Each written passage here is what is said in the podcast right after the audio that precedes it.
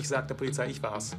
Ich nehme die Schuld auf mich. Und dann kam es ganz anders und so unwahrscheinlich hässlich. Derek W.R. Haysom and his wife Nancy were stabbed to death in their home Monday. Wenn du mich liebst, tust du das. Meine Eltern starben, weil Jens und ich voneinander besessen waren.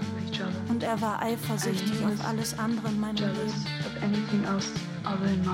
Dann kam mir diese Idee, die mein Leben zerstört hat. Is Elizabeth Hasten a beautiful and intelligent murderer or the victim of an obsessive relationship with a cold blooded killer?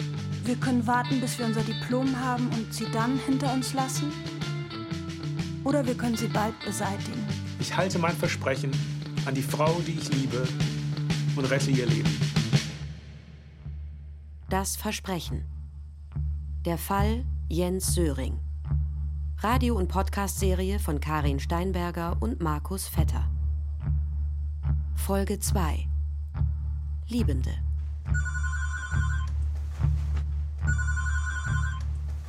This is Global Tell Me. I have a prepaid call from Jens Zurich, an inmate in Buckingham Correctional Center. Dial zero now. Hallo? Hallo, Jens, hörst du mich? Bitte?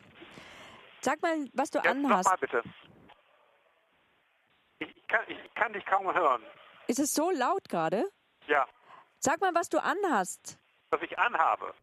Ich habe ähm, ich habe braune Gefängnisstiefel. Das sind die gleichen Stiefel, die ich bekommen habe, als ich ange, angekommen bin in diesem Gefängnis. Dann gibt's äh, äh, Blue Jeans, ähm, äh, ähm, äh, aber das sind Knast-Jeans. Die haben also hinten drin ein riesiges Gummiband. ein bisschen, bisschen so wie äh, Erwachsenenwindel. ähm, und ein weißes T-Shirt. Hier in Virginia ist es jetzt, äh, fängt der Sommer so langsam an. Heute soll der erste richtig brutal heiße Tag sein. Äh, zwischen 90 und 95 Grad äh, Fahrenheit. Ich weiß nicht, was das ist in Celsius. Vor etwa drei Wochen, weißt du, was ein Skunk ist? Nicht Ein- wirklich? So ein schwarz-weißes Tier, etwa so groß wie eine Katze, was so übel riechendes Stinktier heißen die. Stinktier, ja. Also ähm, vor drei oder vier Wochen ist ein Stinktier irgendwie durch den Zaun durchgekommen, ähm, ist zwischen die Zäune gekommen ähm, am Sportplatz. Und das war also, das, konnte man, das, das Stinktier konnte man also ganz von nah beobachten. Das war ein ganz großes Ereignis. Das haben sich ganz viele Leute angesehen. Und wir haben das, das war also, da hat zu sehr viel Aufregung geführt, dass wir alle mal ein Stinktier sehen konnten, aus ganz großer Nähe. Hat euch das irgendwie zusammengebracht, euch Gefangene? Ach Gottes Willen, nein.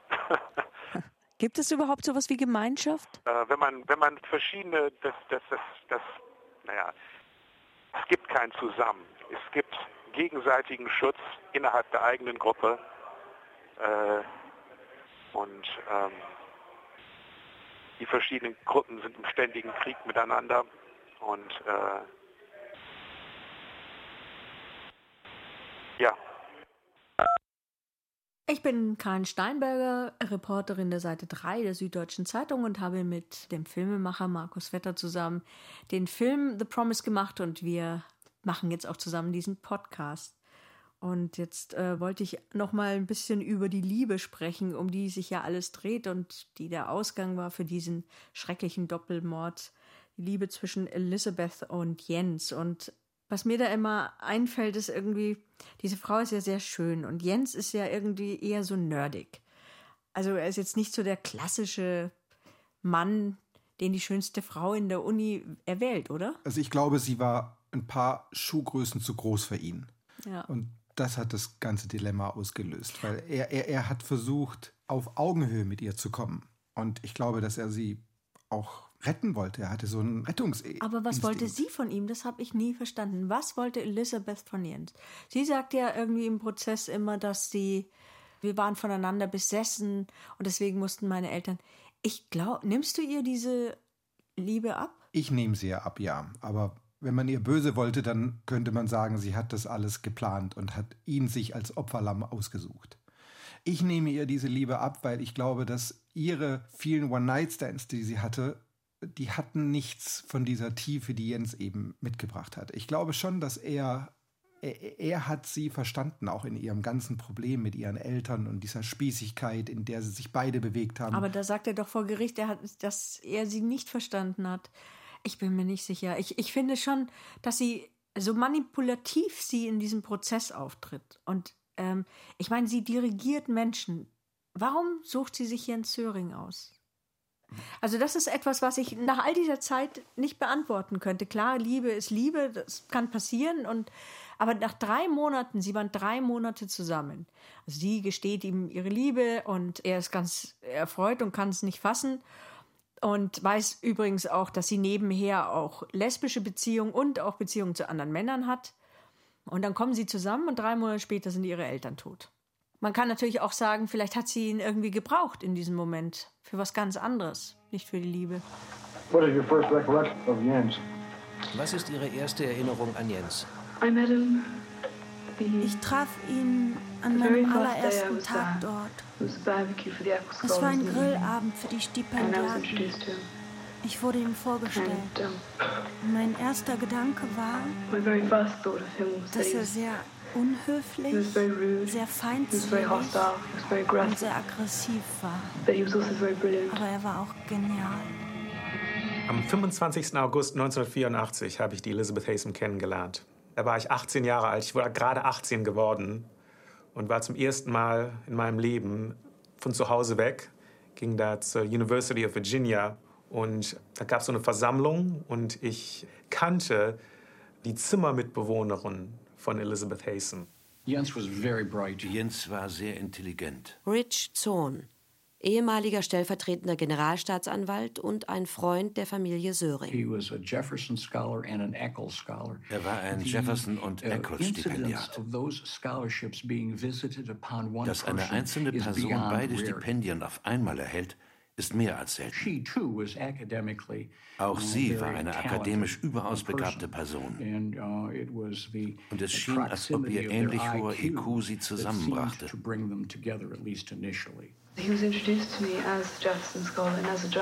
Er wurde mir vorgestellt als ein Jefferson-Stipendiat und als ein Deutscher.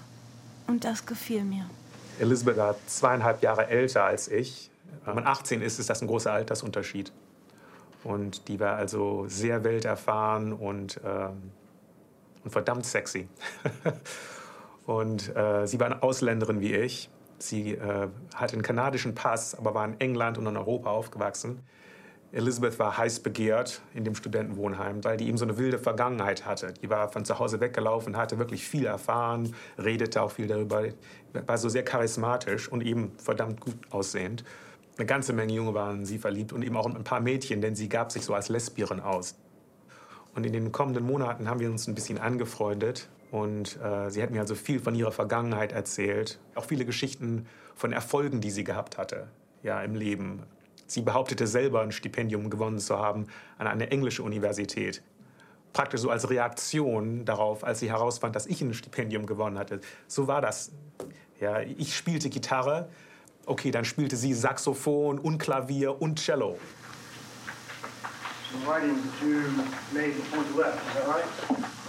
Haben Sie das geschrieben, bevor Sie weggingen?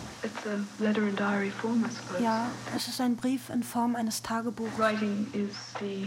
Schreiben ist meine Art, mich auszudrücken. Ich öffne mein Herz auf dem Papier. Sie behauptete, sie sei Schriftstellerin und äh, ganz besonders ausgewählte ihrer Freunde, darunter auch ich, wir durften die Kapitel für sie tippen. Das war so praktisch eine Ehre. Ja? Nicht nur für mich, auch noch für die ganzen anderen, äh, die also in sie äh, verliebt waren, aber sie nicht hatten, denn nur ich hatte sie. Das ich teilte alles mit ihm. Und ich teilte auch das mit ihm. My dearest Jens, a day of rain mein liebster Jens, ein Tag verregneter Einsamkeit. Heute Morgen baute ich meinem Vater einen Tisch für seinen Computer. Ich habe nicht geraucht. Meine Eltern begannen zu trinken. Ich glaube, ich versuchte ihm zu sagen, dass ich unglücklich war. Ich möchte bei dir sein, um dich, in dir, durch dich, für immer an dich gebunden. Bitte, mein Liebling Jens, ich liebe und vermisse dich, Elisabeth. Also ich habe mir mal ganz am Anfang alle Liebesbriefe bis nach London und bis ins Gefängnis hinein durchgelesen. Und das war schon spektakulär in so einer Nacht. Es war eine Folie à deux und das kommt aus den Briefen auch raus, wie sie dann geflohen sind. Und dann plötzlich kamen sie, also wurden sie verhaftet in London. Und auch dann funktionierte diese Liebe noch zwei, drei Monate, bis sie dann kollabiert ist. Ja, bis sie gegeneinander wirklich standen, ne? Weil dann jeder plötzlich seinen eigenen Arsch gerettet hat. Und ich hatte noch niemals jemanden getroffen, der wirklich gelitten hatte. Das gab es in meiner Welt gar nicht. Ende November war es dann so weit, dass ich ihr dann meine Liebe erklärte äh, in einem kleinen Imbiss an der University. Und daraufhin sagte sie mir also, sie sei schon seit Monaten in mich verliebt. Und jetzt hätte ich also endlich den Mut gehabt, mich an sie zu wenden. Die große Liebe fängt an. Dann habe ich drei Monate mit ihr gehabt, bevor sie dann ähm, äh, an einem Wochenende Ende März äh, ihre Eltern umgebracht hat. This crime was horrific. Das Verbrechen war schrecklich. Es war entweder jemand, der schwere psychische Aggressionen hatte und oder auf Drogen war. Und Jens hat nie Drogen genommen. Er hat nicht mal Alkohol getrunken. Gail Marshall, ehemalige stellvertretende Staatsanwältin von Virginia und Anwältin von Jens Söring. Ich war in der Generalstaatsanwaltschaft über acht Jahre. Ein befreundeter Kollege war ein Freund von Jens Vater Klaus.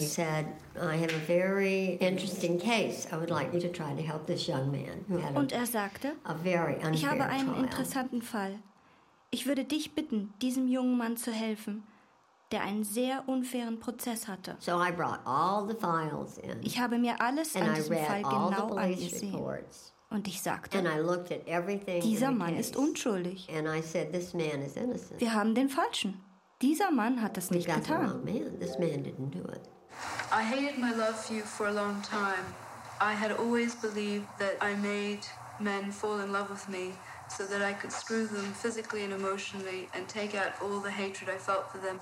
I would make a man humiliate himself, and in the end, I would give him the best fuck he's ever likely to get and then walk out. Ich hasste mich wegen meiner Liebe zu dir.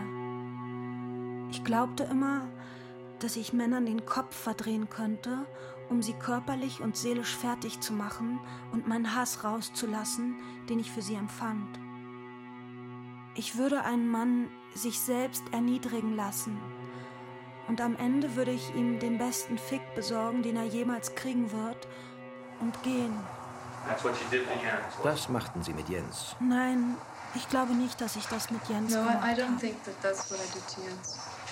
Also ich hatte immer wieder Kontakt mit Elizabeth und sie hatten dann auch gesagt, dass sie gerne mit mir sprechen würde, mit Leidetektor, Lügendetektor. Und ich sage, ich habe da kein Problem, kann sie gerne machen.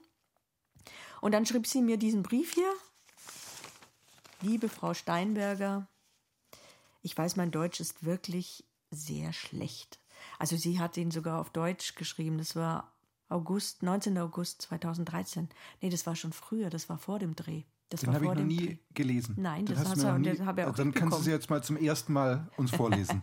nee, da ist er zu lang. Da ist er zu lang. Aber da hat sie mir schon mal das erste Mal Interview abgesagt und dann hat sie während der Dreharbeiten nochmal ähm, gesagt, dass sie sich das vorstellen kann und dann nochmal abgesagt. Sie spielt, ne? Sie hat durchaus mit Leuten geredet, allerdings nicht mit einem deutschen Fernsehteam.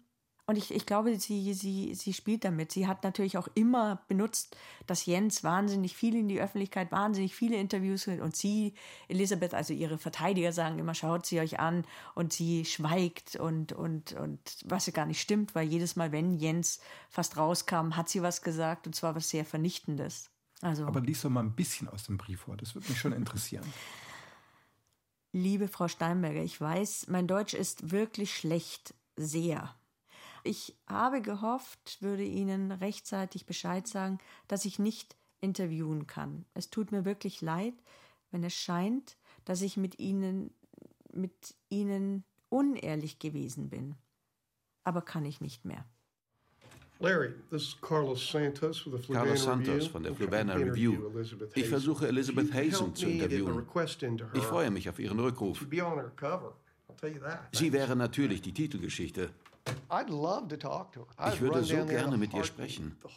Das Motiv ergab nie einen Sinn. Wenn du deine Theorie aufstellst, dann siehst du alles im Licht dieser Theorie. Und hierzu passt, was Elizabeth gesagt hat.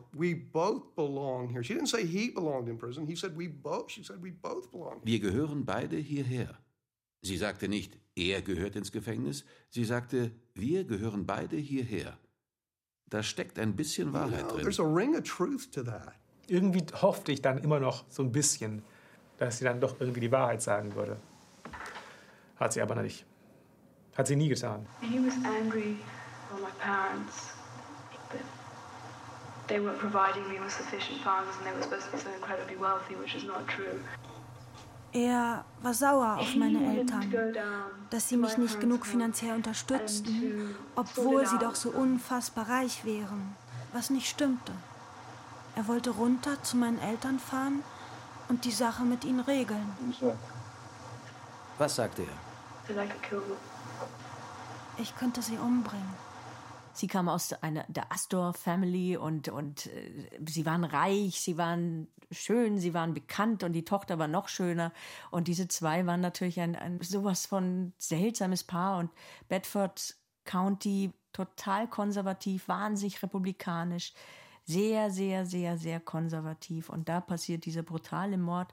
Und dann kommen die nach einem halben Jahr auf die Tochter, und das hat natürlich äh, diese ganze Gemeinde total durcheinander gebracht. Und dann hatten sie diesen Deutschen. Man muss auch wissen, dass in keinem Bundesstaat der, Amerikas mehr Krieger umgekommen sind im Zweiten Weltkrieg, mehr Soldaten. Das heißt, also in Bedford County ist die Stimmung relativ anti-deutsch. Und dann war da eben dieser mögliche Täter, ein Deutscher, kleiner, nerdiger, schlaumeiernder, irgendwie eben nicht das Gegenteil von ihr, nicht so wahnsinnig sympathischer Junge und da wussten sie von vornherein schon, wem sie ihr Herz schenken. Jens Söring was mad. Jens Söring war verrückt. Ricky Gardner, Ermittler des Bedford County Sheriff's Department. He hated the er hasste die Hastings. Er sagte, dass er dorthin fuhr, um mit ihnen zu sprechen. Hoffentlich könnte er alles mit ihnen regeln und sie überzeugen, ihm und Elizabeth zu erlauben, eine gemeinsame Zukunft zu haben.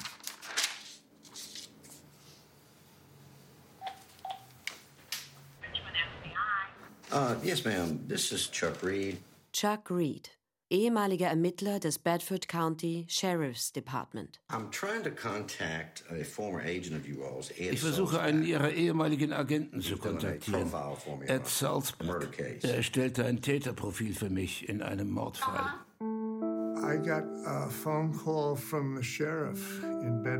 Ich bekam einen Anruf vom Sheriff in Bedford County.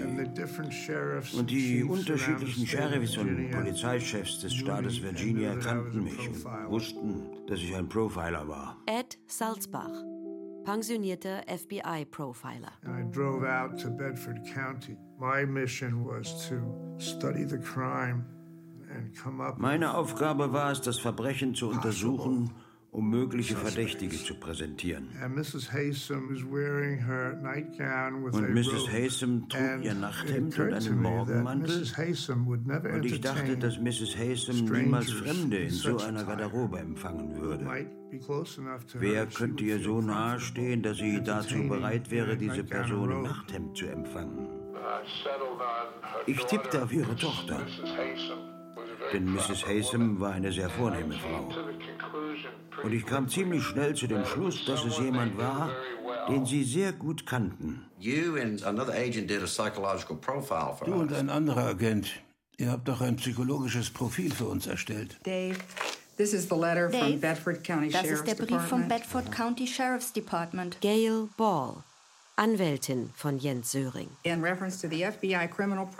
Bezüglich des Täterprofils des FBIs beteuert Major Ricky Gardner, es wurde nie ein Täterprofil erstellt. Und das Ganze mit offiziellem Briefkopf. Hallo? Ricky, how you doing? Ricky, wie geht's dir? Chuck, wir haben nie ein FBI-Profil erstellt. Doch, haben wir. Yeah, we did. Nein, stimmt nicht. It was Ed Sulzback and another special agent. See, that's how I got to know Es Ed. war Ed Salzberg und ein anderer Spezialagent. Chuck Reed absolutely misspoke when he said there was ever any profile Chuck Reed hat done das on this case. verdreht. There was never a profile done. In diesem Fall wurde niemals ein Profil erstellt. Now, I don't know how he. Nobody ever wrote anything down. I, Niemand brachte jemals etwas zu Papier. Chuck, wenn wir so etwas erstellt hätten, wären das entlastende Beweise gewesen. A Um copy ehrlich of zu some sein, old ich habe eine reports Kopie von einigen alten Berichten. Aber offensichtlich wurde dort nichts erwähnt von einem. The profile? Täterprofil? Ja, dass ein Täterprofil erstellt wurde. Yeah, yeah. It's, Doch, dort steht, Spezialagent Ed that Special Agent Salzberg Ed erstellte ein psychologisches Profil. did The, the psychological profile and came back to a female Er schloss auf eine weibliche Person, eine Bekannte und einiges mehr. Glaubst du, die haben noch ein Exemplar? Yeah, I know they have. Ja, haben sie. The FBI never throws anything away. Das FBI wirft niemals etwas weg. It's somewhere Es ist irgendwo in den Untiefen des FBIs. somewhere. Ich meine, da gibt es ja wirklich eine Geschichte dazu, weil wir sind zu Ricky Gardner gegangen, um ihm auch zu sagen, er sollte uns jetzt mal ganz genau seine Version der Geschichte erzählen. Und er wollte nicht mit uns reden. Er hat uns gleich wieder rausgeworfen. Und wir wussten von Chuck Reed, dass es dieses Profile gab. Und wir wollten eben mit Ricky Gardner darüber reden. Er wirft uns raus. Aber wir hatten einen Kameramann platziert bei Chuck Reed, weil wir dachten, vielleicht könnten wir Chuck Reed überreden, den Ricky Gardner anzurufen. Jetzt war es aber andersrum.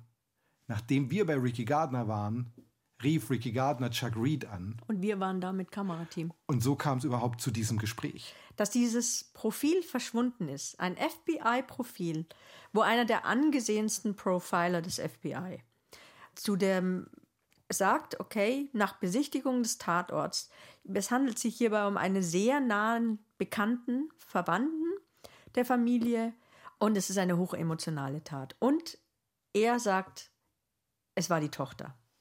Dieses Profil verschwindet. Es verschwindet einfach. Es ist bis heute nicht Fotos. aufzufinden. Und wir haben ja Ed Salzbach ausfindig gemacht und er hat uns ja in die Kamera gesagt, dass er es äh, geschrieben hat und äh, den Tatort besehen hat und zu diesem Schluss kam. Also, dass dieses Profil weg ist, wo er dann noch gesagt hat, das FBI verliert nichts, ist schon ähm, ein größerer Skandal. Und eigentlich müsste sowas auch juristische Folgen haben. Hi, Ricky. Hey, how you doing, man? Good. Hi, Ricky. We have a question with Chuck Reed and the whole FBI profile. Never happened. He said it happened, so. I'm getting tired of hearing about this because it never happened, and Chuck Reed is wrong. Ricky, you've opened things and you have to close them. I don't have to close anything, Wait, wait. man. Let me tell you, I am tired of Okay. this whole thing. Oh. Okay? This happened 30 years ago. Chuck Reed is wrong. I've given you my side of the story. And You can it. beat a horse to death. I'm tired of it. He was convicted in court. Why go any further then? If you want to put in there that the FBI did a profile. You put in your story, but they didn't do one. And Chuck Reed is wrong. No, this is why we wanted to clear No, it I, up. I, you know? I don't have anything to say. Oh, okay. What, what is that? At the bottom of page six, that where, did you refer to that, please? Unten auf Seite 6 dieses Briefes. Könnten Sie das vorlesen?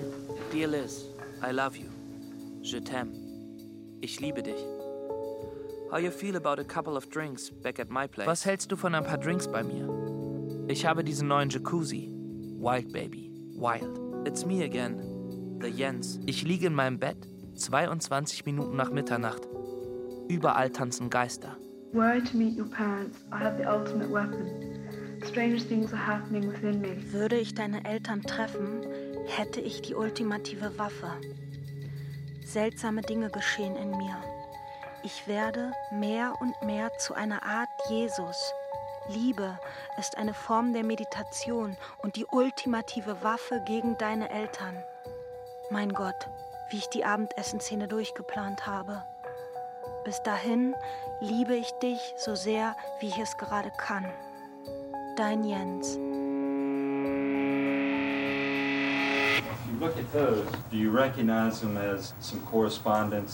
Erkennen Sie das als Ihre Korrespondenz, die in einer Wohnung in England sichergestellt wurde? Im April 1986.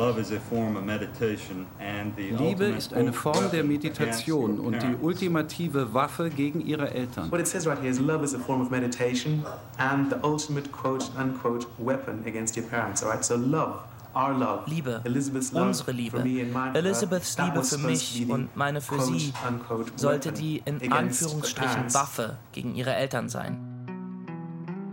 Mein Liebling, Lies diese Seite ein einziges Mal, dann vernichte sie. Vollständig und unverzüglich. Was die haben, reicht nicht aus. In Deutschland ist das unzulässig. Selbst wenn das Schlimmste passiert, reden wir nur von drei oder vier Jahren. Aber nochmals, es wird sicher nicht passieren. Ich liebe dich über alles und will dich niemals verlassen. Ich möchte dich in einem wunderschönen Stück zurückbekommen. In Liebe, Jens. Das Versprechen. Der Fall Jens Söring. Radio- und Podcast-Serie von Karin Steinberger und Markus Vetter. Folge 2. Liebende. Mit Lilith Stangenberg als Elizabeth Haysom und Julian Greis als Jens Söring. Sowie Mira Patike, Maja Schöne, Achim Buch, Peter Franke, Gerhard Gabers, Christian Redl, Stefan Schad, Thilo Werner. Musik Jens Ole Hürkamp. Technische Realisation Manuel Gluszewski und Sebastian Ohm. Hospitanz Mara May. Regie Iris Drögekamp. Redaktion Ulrike Thoma. Eine Produktion des Norddeutschen Rundfunks mit dem Südwestrundfunk 2018. Mehr Informationen auf ndr.de-das Versprechen und dasversprechen.de